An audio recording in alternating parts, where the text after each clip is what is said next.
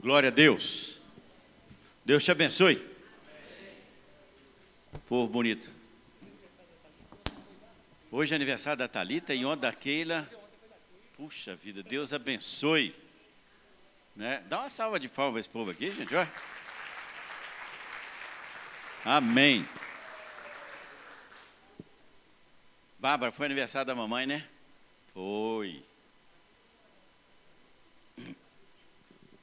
Glória a Deus. Deus é bom, né? Queridos, estamos nesse mês tratando da família. E sabe por quê? Desde o início, a família tem sido atacada por Satanás. E nós, como igreja, precisamos nos levantar contra as artimanhas do diabo. E eu quero dizer para você que chegou aqui nesta noite: não há, eu posso garantir para você, e enquanto estava meditando aqui, eu me lembrei de Jairo buscando a Jesus por causa da sua filha. Talvez você entrou aqui hoje e você tem um filho que está com problema. O seu relacionamento com o seu marido ou com o seu esposo está com problema. Eu quero te dizer que o um único caminho para você resolver esse assunto é com Jesus. É Ele. É Ele que traz a solução para aquilo que vai no nosso coração. E Jairo ainda teve que esperar. Jesus ainda falou com Jairo: dá um tempo aí, fica na sua, que eu vou lá. Você pode imaginar alguém angustiado, com o coração dilacerado, e aquele que nós achamos que é a resposta para a nossa angústia, ele fala: espera tem bom ânimo. E talvez você nessa noite esteja começando a querer desistir. E a palavra do Senhor para você é: não desista. Jesus está olhando um outro problema e logo, logo, ele vai olhar para o seu. Mas nós estamos neste mês tratando da família. Por quê? A família tem sido atacada.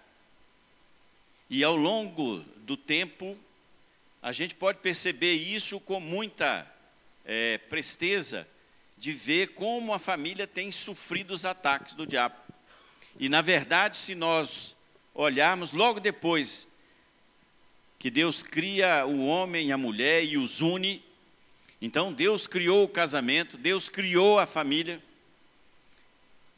e Satanás, através da serpente, ataca o casamento, ataca a família.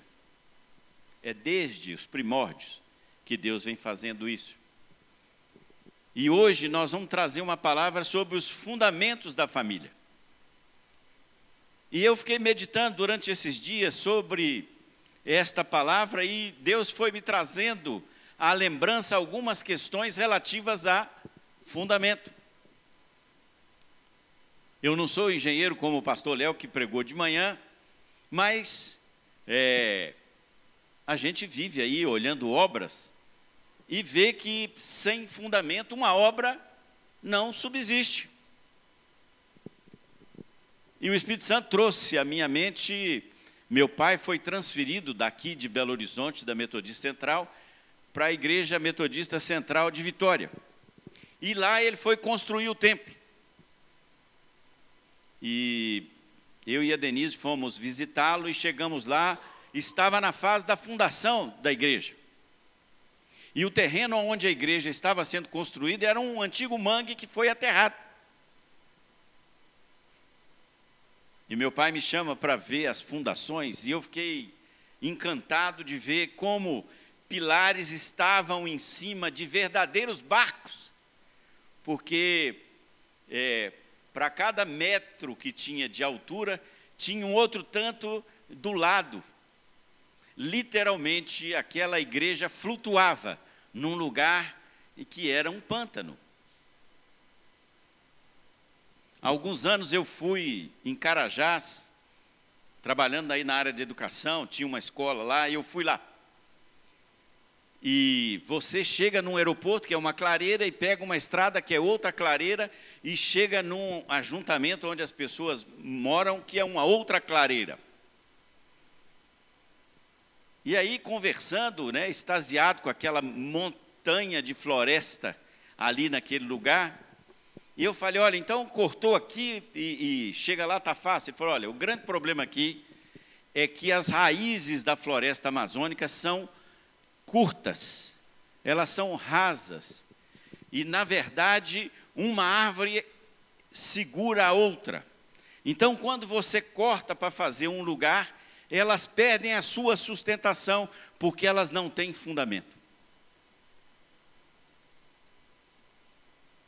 E aí você pode parar para pensar em quantas e quantas estruturas e prédios que são é, erigidos e a estrutura que é para baixo é maior às vezes do que aquela que está para cima.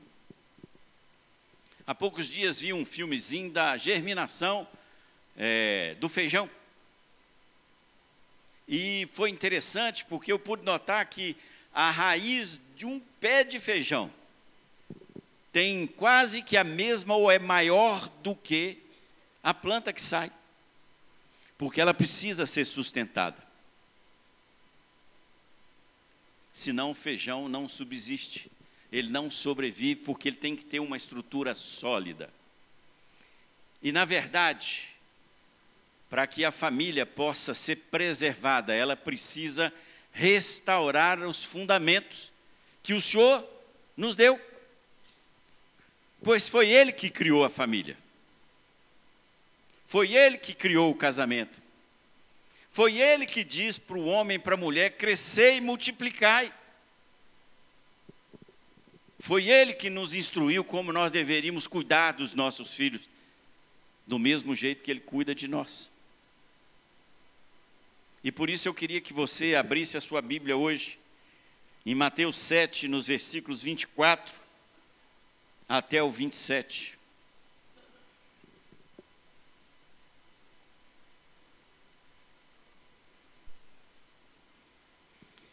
Mateus 7, 24 a 27.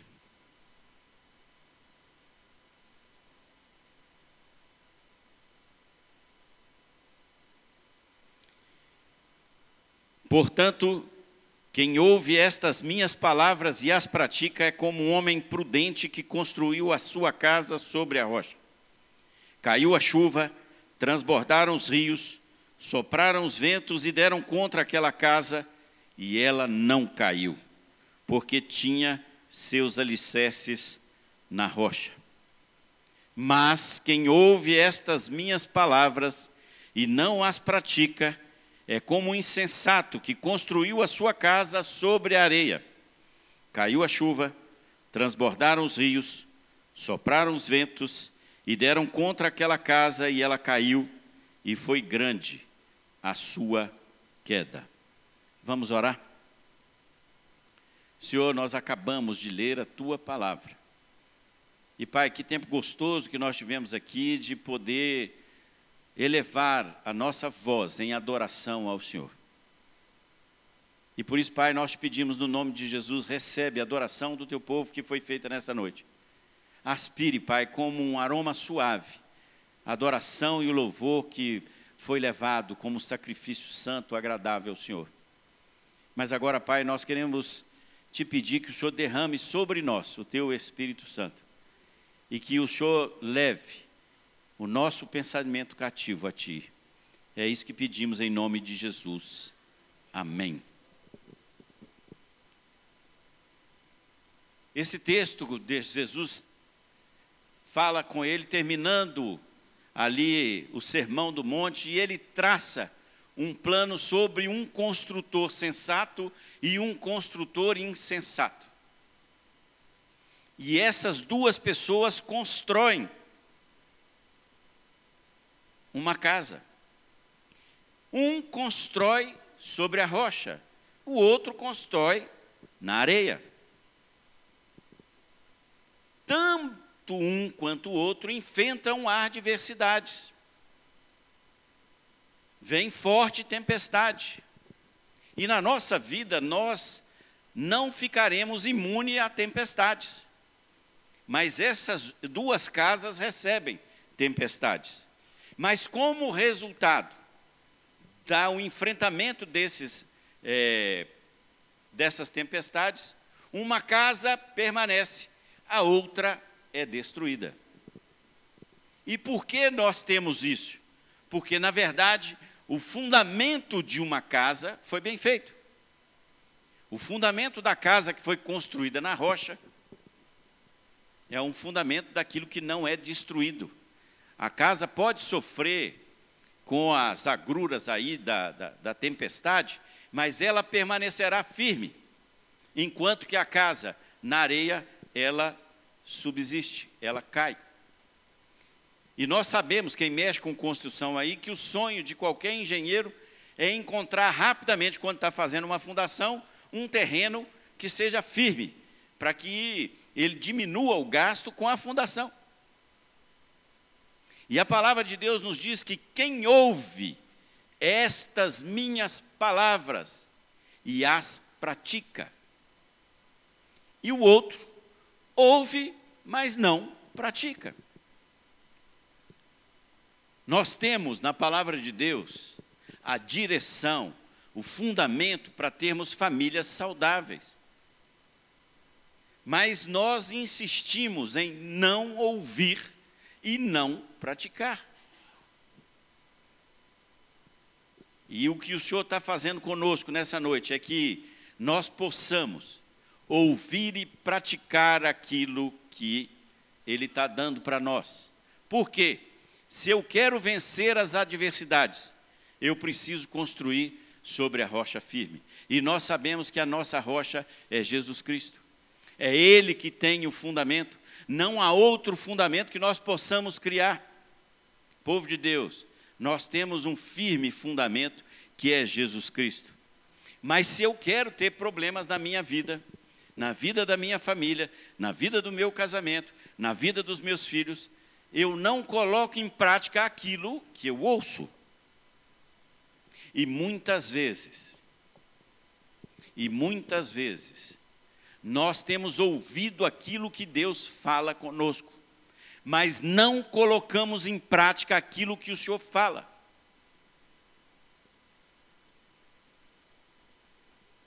Mas nós somos cristãos. Eu estou na igreja, eu oro, eu leio a palavra de Deus, mas muitas vezes nós nos deixamos levar pelos padrões que o mundo está criando e não levamos em consideração aquilo que a palavra de Deus nos diz.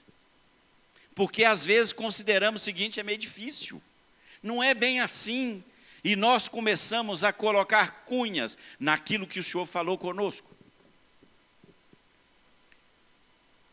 Se nós olharmos para trás e vemos a conversa de Eva com a, a serpente, nós vamos ver que começa a relativização daquilo que Deus fala. Não toquem nesta árvore. O dia que vocês comerem, vocês vão morrer. A serpente, instruída por Satanás, fala o quê? Que nada. Pode comer. Ela é agradável e você vai ter conhecimento de tudo. E, na verdade, nós temos relativizado os fundamentos que Deus deu para nossa família. E por isso, nós temos vivido tempos difíceis. Vejam, de 1984 a 2016, um terço dos casamentos terminou em divórcio. Nesse período, o aumento do percentual de divórcios aumentou 269%. O tempo médio de duração de um casamento é de 15 anos. E hoje, nós não verificamos diferença muitas vezes, quase igual de divórcios no meio do povo de Deus com divórcios no meio do povo que está no mundo. Por quê? Porque nós temos relativizado a palavra de Deus, não a levamos a sério. E aí nós colocamos a nossa vida em dificuldade. Nós temos experimentado um embananamento do homem. O homem está virando um banana. Lamentavelmente, nós perdemos aquilo que o Senhor plantou para mim e para você, homem. Deus falou que você é líder na sua casa, que você é o provedor, não só financeiro, mas espiritual e físico da sua família. Deus falou que você é o protetor da sua casa. E nós temos relativizado. E com tristeza, quando atendemos hoje homens em situação de crise no casamento, alguns estão felizes com a situação de estar dentro de casa. Não se sentem constrangidos porque não estão produzindo. O que, que é isso? É fugir do firme fundamento. É não estarmos dentro daquilo que Deus colocou para nós. Mas nós também vivemos o empoderamento das mulheres. Então a mulher deixou o seu papel de auxiliadora, daquela que está junto com a missão com o seu marido, para não depender do marido, para decidir o seu destino, para dizer quando vai engravidar ou não e se vai engravidar ou não.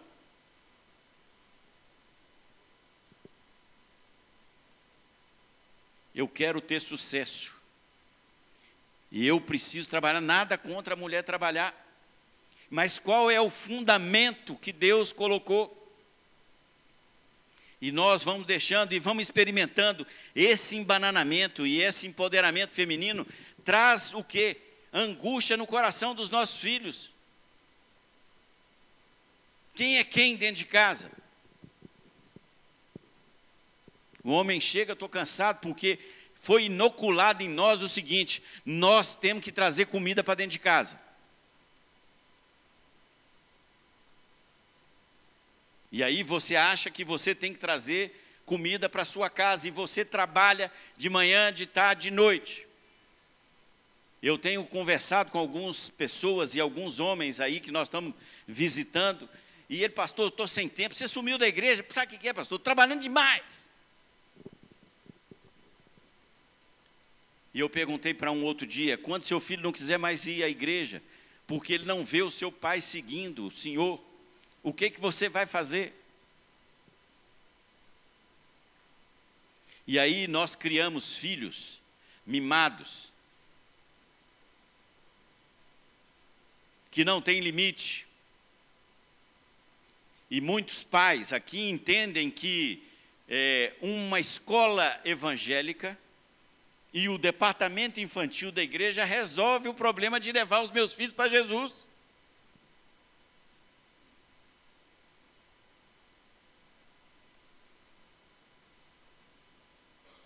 Há poucos dias, né, mano e eu conversamos com uma mãe e ela me passou um zap, pastor, eu estou aflita, meu filho não respeita. Sumiu, foi, saiu de casa, voltou tarde, e aí no domingo nós nos encontramos aqui e eu perguntei para ela: quem são os pais desse menino?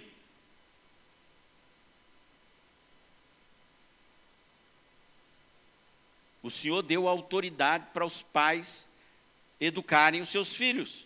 Ah, mas não pode, vai traumatizar. Isso, depois você cria um monstro, e aí você vai viver como com esse monstro?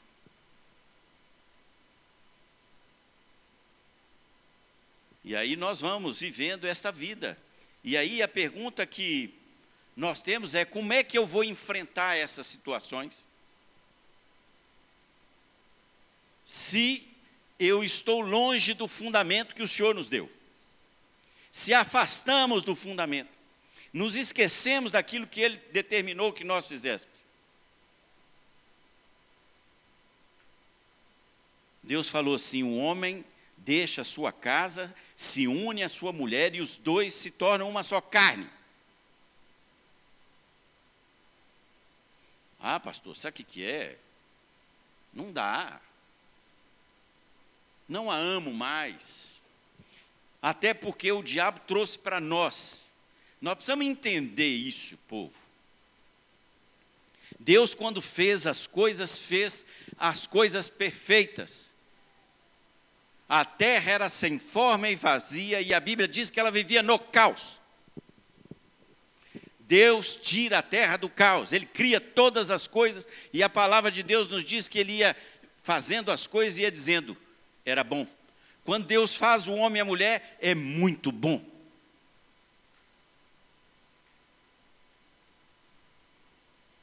Mas Deus criou um homem e uma mulher para estarem juntos.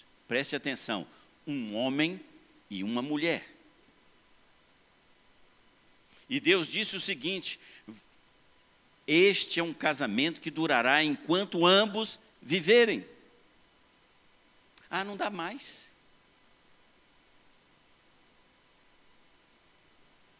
Nós experimentamos, às vezes, pessoas aqui, conversamos, que é, não querem filhos.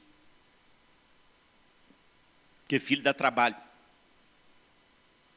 E a palavra de Deus diz que os filhos são herança do Senhor são uma bênção.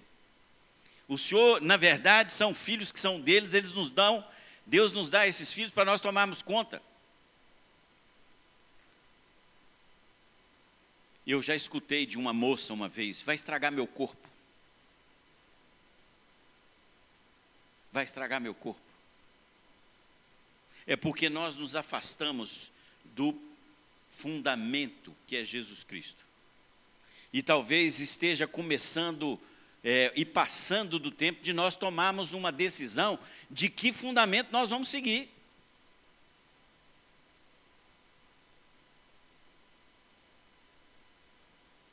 Por isso eu amo a palavra de Josué quando ele chama o povo e fala assim: olha, vocês querem continuar servindo aos deuses que os nossos pais se viram?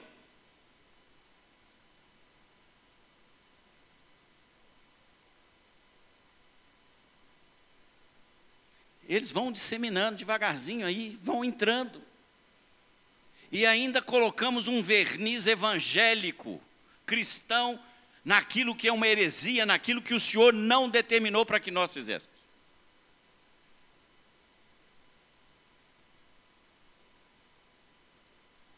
E vamos deixando as coisas acontecerem. Não, não é bem assim. Há pouco tempo fui convidado para participar do debate na, na, na Rede Super. E muitas vezes hoje, o pastor Ari já falou aqui, né? Antigamente, a gente atingia uma pessoa, é, de cada dez problemas no casamento, oito a gente resolvia. Hoje, se você chegar em três, é muito.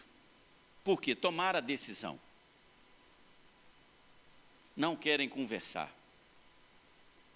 E aí eu estava lá, e aí uma pessoa liga e fala assim: olha, sabe o que, é? é eu posso casar de novo? Não foi adultério. Na verdade, ela não queria é, perguntar o que, que a gente achava. Ela queria uma resposta para atender o coração dela naquilo que ela já tinha decidido para fazer. E eu disse o seguinte: a Bíblia não há, não dá respaldo para isso. E o pastor que estava do meu lado participando falou assim: não, mas cada caso é um caso. Povo de Deus, cada caso é um caso. O que, que a palavra de Deus diz? E por que, que Jesus disse para os discípulos que a carta de divórcio foi dada por causa da dureza do coração? E os discípulos respondem para Jesus, inclusive assim: Dura é essa palavra, então é melhor não casar. Mas nós vamos vivendo, deixa a vida me levar. Essa música só se viu para 2002. Foram cantar ela em 2014, vocês viram no que deu. 7 a 1. É. o firme fundamento que o Senhor nos dá é: homem e mulher se unem pelo matrimônio e mantêm uma fidelidade, porque Deus participou desta aliança.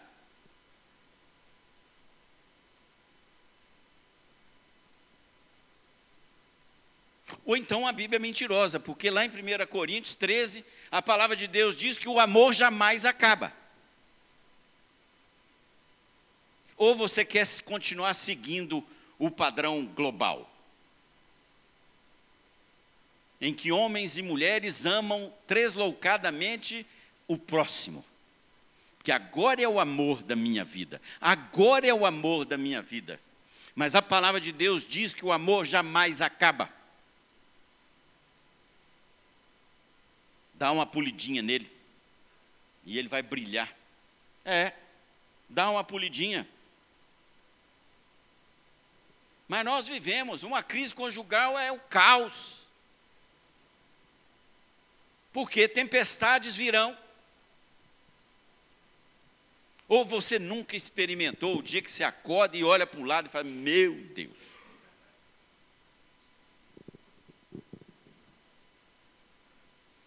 Pode não, mano? Você nunca experimentou isso?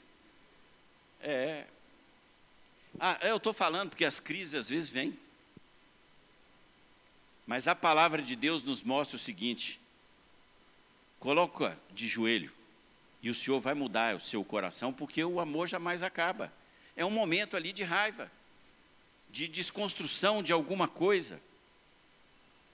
Mas se nós persistimos, o que a gente está notando é que quando chegam aqui no nosso gabinete, quando chegam, porque a maioria vem comunicar que tomaram uma decisão.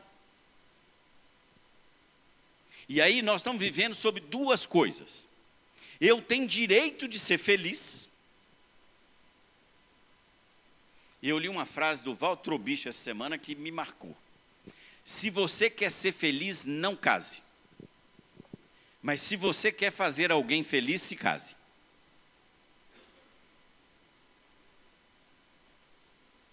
No curso de noivo, de vez em quando, a gente fala que nós estamos casando para fazer o outro feliz. Tem gente que torce, né? O nariz lá, né? Não é assim, Keila e Marcelo, não é isso? Mas não é assim. Porque o padrão do mundo não é esse. Você não me agradou, eu vou embora.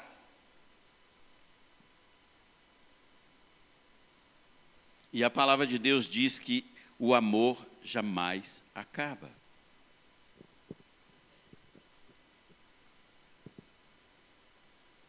E o que dirá com os filhos? Então nós precisamos escolher qual é o fundamento que nós queremos seguir. Se é o padrão que o mundo está dando, dessa busca desenfreada pela felicidade, ou o padrão da Bíblia, ou o padrão do mundo. Mas sabe o que, que aconteceu? Jeremias 2, você depois lê lá o Jeremias todo, 2, capítulo 2. Jeremias, o Senhor fala com ele e ele fala assim: Por isso ainda faço denúncias contra vocês. Vocês se rebelaram contra mim. Mas ele começa dizendo assim: Eu me lembro da sua fidelidade. Mas no capítulo, no versículo 32, ele diz assim: Contudo, meu povo esqueceu-se de mim por dias sem fim. Sabe, nós temos esquecido da palavra de Deus. E quando nós lemos em Juízes 3, de 5 a 6, você vai ver lá. Juízes 3, de 5 a 6. A palavra de Deus nos diz, lá no 10, o, o 2, 10, diz assim: Foi também congregada a seus pais toda aquela geração. E outra geração após eles se levantou que não conhecia o Senhor, nem tampouco as obras que fizera Israel.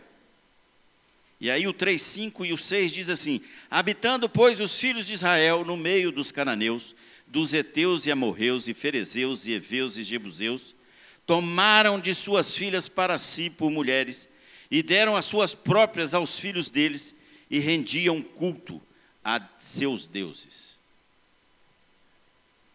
Meu Deus. Josué 24, Josué faz um juramento com o povo seguinte: quem que vocês querem seguir? A esses deuses ou ao Senhor? E ele toma uma decisão: eu e a minha casa serviremos ao Senhor.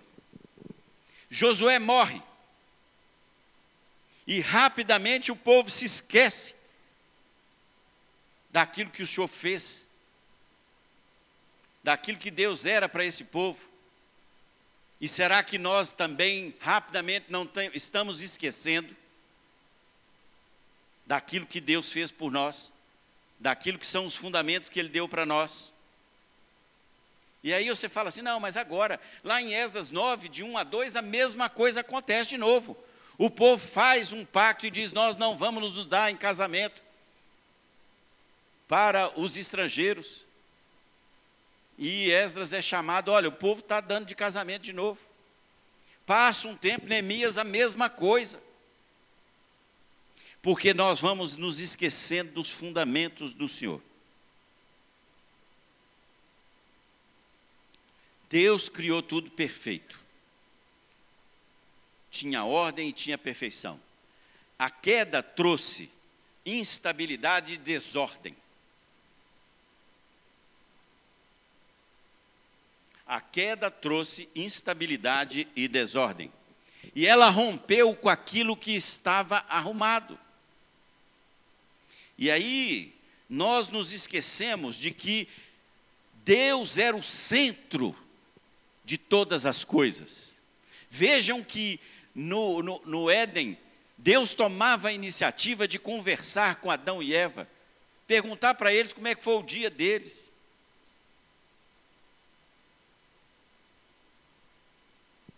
A partir da queda, o homem se torna o centro de todas as coisas.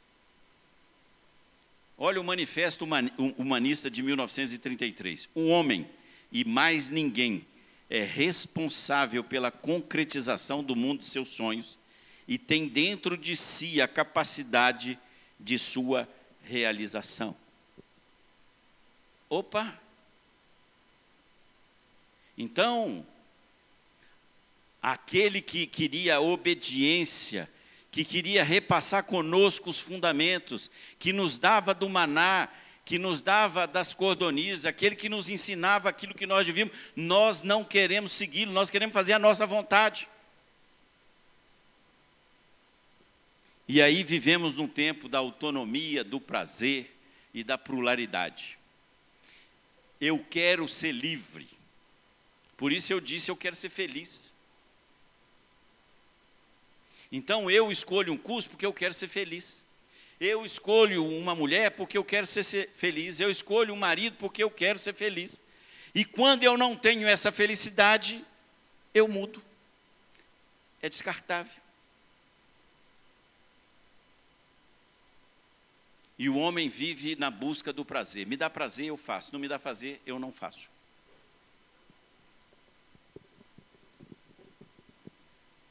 E aí o nosso Senhor fala assim: olha, Aqueles que querem me seguir têm que pegar a sua cruz e me seguir.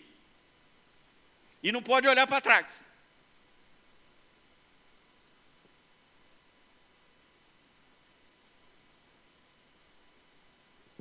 Nós precisamos entender que o fundamento da Bíblia está lá em Romanos 11, 36, que diz assim: Pois dele, por ele para ele são todas as coisas.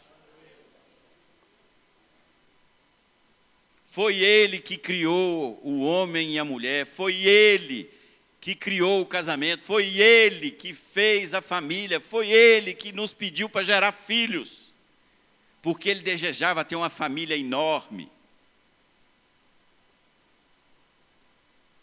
E é através dele que a família manifesta a glória de Deus. Sabe, querido, a sua casa tem que ser um lugar em que as pessoas olhem para a sua casa e falem assim: mas que coisa diferente a sua casa. Eu quero relembrar você. Deuteronômio 4.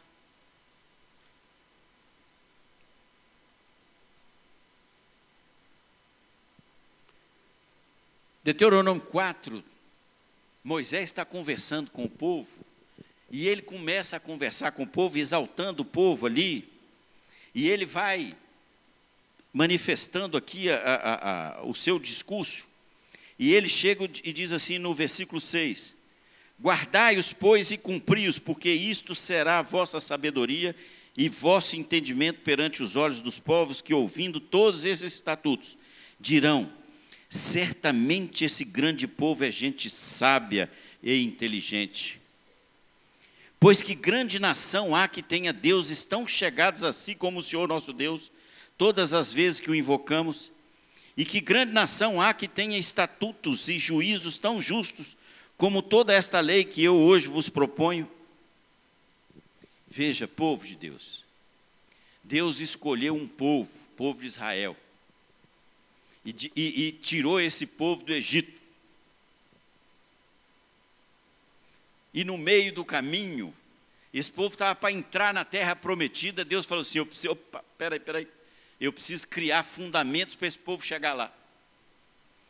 E qual é o fundamento? Olha, vocês vão viver de tal maneira que os outros povos vão se achegar a vocês para poder falar: não, como é que vocês vivem? Que Deus é esse maravilhoso? O modo de vida de vocês, eu quero viver esse modo de vida. Mas o que, que aconteceu, povo de Deus? Nós nos esquecemos disso. Nós esquecemos do fundamento e passamos a dar os nossos filhos e as nossas filhas para casar com aqueles que adoravam Baal.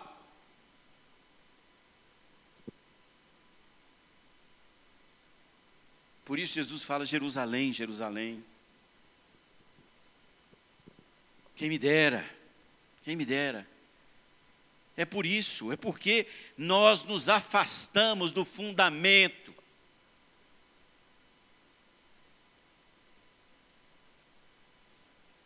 E Deus nos fez para que nós participamos desta grande família, de sermos uma, uma, um, um povo que vive de tal maneira que os outros queiram viver. No versículo 13 ele diz assim: Então vos anunciou ele a sua aliança que vos prescreveu. Nosso Deus é um Deus de aliança, ele não abre mão. Mas nós insistimos em desobedecer e a construir os nossos fundamentos na areia.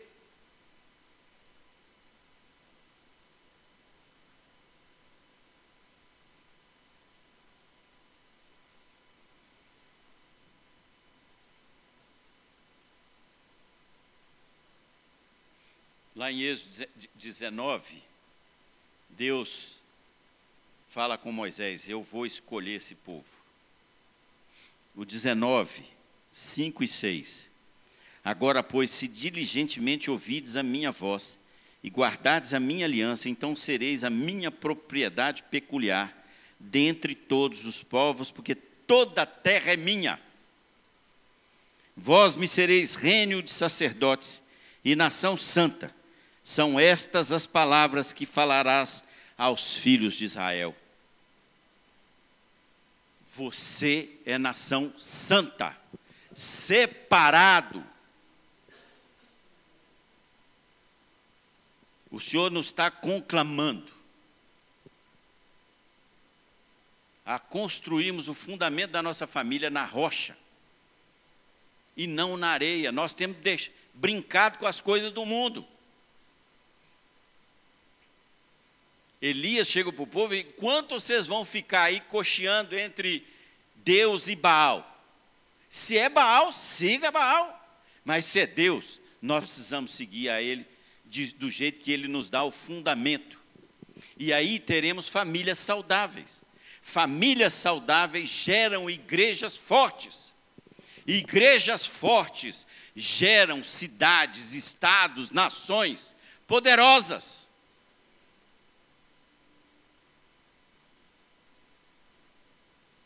O desafio que o Senhor nos dá nessa noite é nós fazermos como o Salmo 127, o versículo primeiro. Se não for o Senhor o construtor da casa, será inútil trabalhar na construção. Se não é o Senhor que vigia a cidade, será inútil a sentinela montar a guarda. Nós precisamos deixar o Senhor construir nossa vida os fundamentos para a nossa família. E terminando, Deus tem duas perguntas para nós hoje. Dentro daquilo que, que fundamentos estão orientando a sua vida. Se é o padrão do mundo, ou se é o padrão que Deus nos deu através da Sua palavra. Quais áreas da sua vida e da sua família precisam ser transformadas a partir da visão que Deus nos dá? O que, que você precisa consertar na sua casa?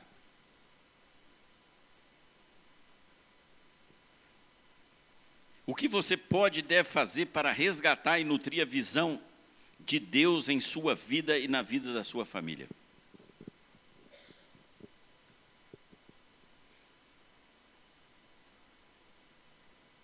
Nós precisamos tomar uma decisão. Nós precisamos edificar a nossa família num fundamento sólido, que é Jesus Cristo. É Ele que nos dá a condição de termos uma vida pautada e uma vida que é construída na rocha. Provérbios 24, 3 e o 4 diz o seguinte: aqui é, é a tradução da Bíblia Mensagem. É preciso ter sabedoria para construir uma casa e entendimento para edificá-la sobre fundamento sólido. É preciso ter conhecimento para decorar os quartos com a melhor mobília e bela tapeçaria. Que o Senhor nos dê sabedoria, que o Senhor nos dê entendimento e que Ele se revele a nós e nos dê o conhecimento para a gente ornar essa casa com aquilo que Ele quer. Meus irmãos, a sua casa foi chamada para ser uma casa na rocha, uma casa que influencie as outras famílias que estão ao seu redor. Essa é a palavra de Deus para nós hoje. E que Ele edifique a nossa vida através da Sua palavra. Amém. Glória a Deus nós vamos participar agora da ceia do Senhor. Eu quero convidar a turma do louvor, os diáconos. E é interessante porque nós usamos a ceia e a, a, a origem dela está lá na Páscoa. E a Páscoa foi instituída em cada família, participava deste momento. Então, nós somos a grande família do Senhor e estamos sendo chamados a participar. E é importante que você se avalie neste momento. Você precisa se examinar. Este é o momento que o Senhor nos chama, todos, aqueles que aceitaram Jesus podem participar desse tempo. E eu quero te desafiar, com alegria no coração, a nos lembrarmos daquilo que Jesus fez por mim, por você. Em nome de Jesus. Enquanto nós cantamos, Chico, agora não tem ali em cima, né? Então, tranquilo.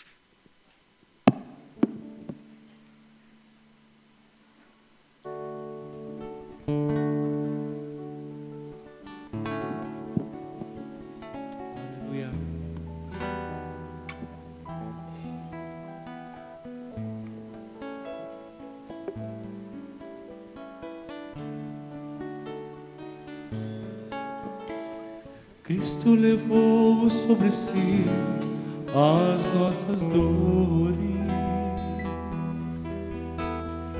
Ele levou sobre si as nossas transgressões. O castigo que nos traz a paz estava sobre ele. Por suas chagas, fomos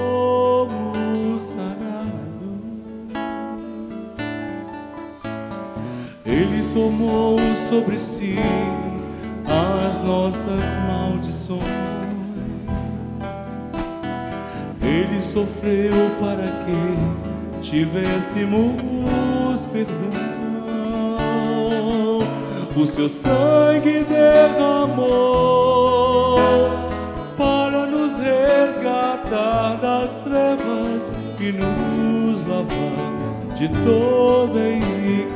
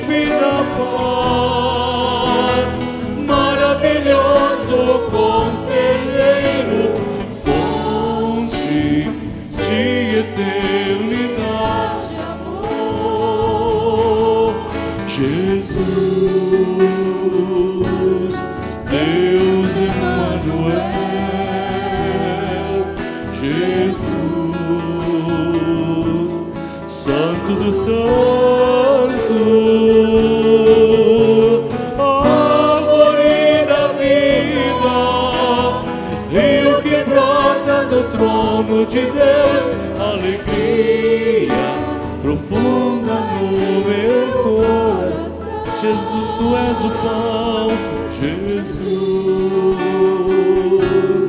pão da vida. Jesus, tu és a luz do mundo. Jesus,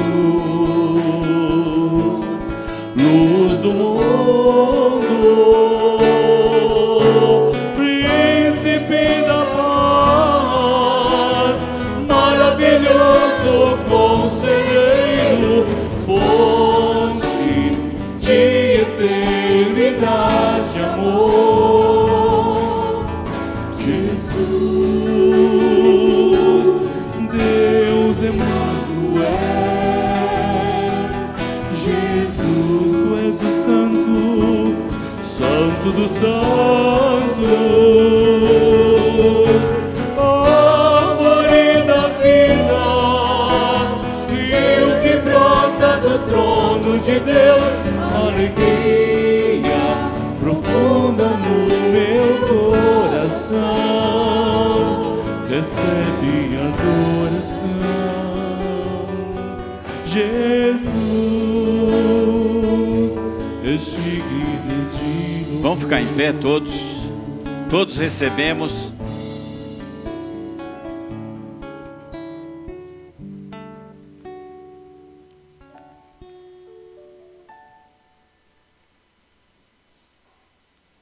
No Evangelho de Lucas, no capítulo 22, a palavra de Deus nos diz que, chegada a hora, pôs Jesus à mesa e com ele os apóstolos e disse-lhes: Tenho desejado ansiosamente comer convosco esta Páscoa, antes do meu sofrimento. Pois vos digo que nunca mais a comerei, até que ela se cumpra no reino de Deus. E tomando um cálice, havendo dado graças, disse: Recebei e reparti entre vós. Pois vos digo que de agora em diante não mais beberei do fruto da videira, até que venha o reino de Deus. Nós esperamos ansiosamente a concretização da plenitude do reino de Deus. Quando Jesus vai voltar e resgatar a sua igreja.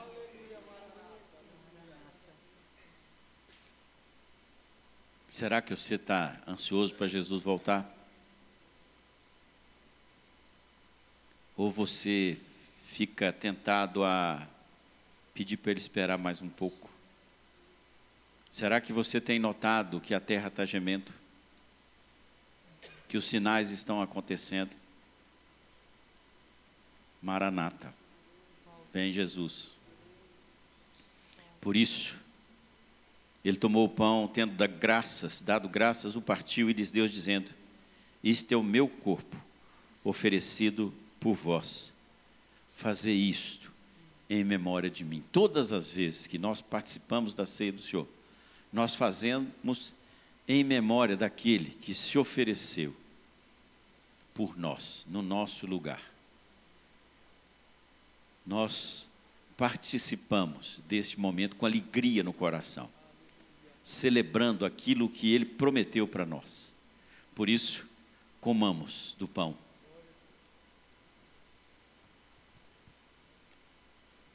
Depois de soar, tomou o cálice, dizendo: Este é o cálice da nova aliança no meu sangue, derramado em favor de vós. A cruz custou muito caro.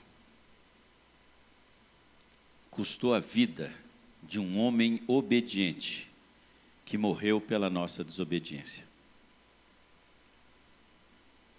O castigo que nos traz a paz estava sobre ele. Agradecidos pelo sacrifício de Jesus, de nos dar a oportunidade de vivermos essa vida eterna com Ele maravilhosa, tomemos do cálice e bebamos agradecidos. Glória a Deus, ó Deus. Porque Ele vive,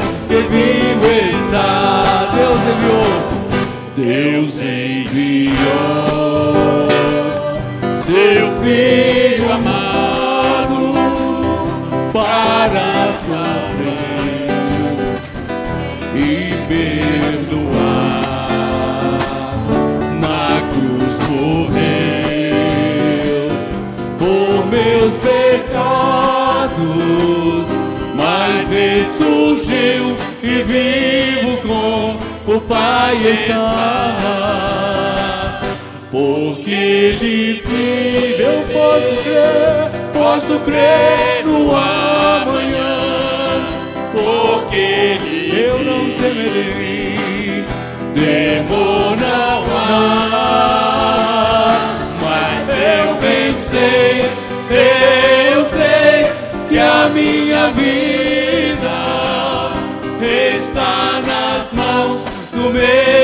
meu Jesus que vive está. Aleluia! E quando enfim, E quando enfim chegar a hora em que a morte enfrentarei, eu não temerei, sem medo então. temos em Cristo Jesus a nossa vitória. Aleluia!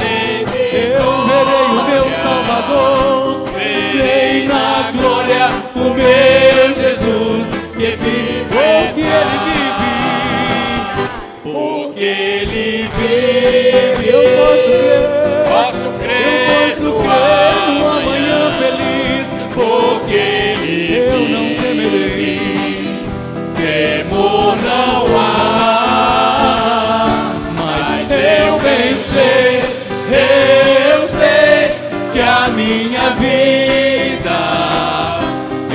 está nas mãos do meu Jesus que vivo está.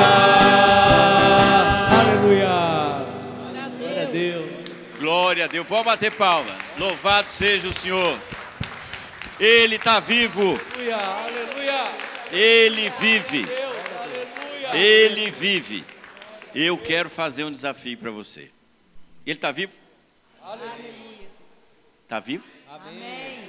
Ah, então você saiu daqui com um compromisso de fazer com que a sua família tenha um bom fundamento.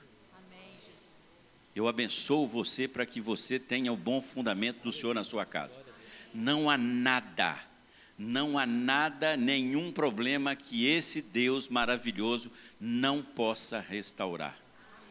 Mas eu quero fazer mais um desafio para você. Você não pode ficar com essa benção só para você, pode? Você não pode. Então, você vai se envolver com uma célula. Porque na célula você vai convidar uma pessoa para ver que a sua casa é diferente. E você vai influenciar as vidas dessas famílias. E teremos mais e mais famílias abençoadas e fundamentadas na palavra de Deus. Deus abençoe sua semana, querido. Vá em paz.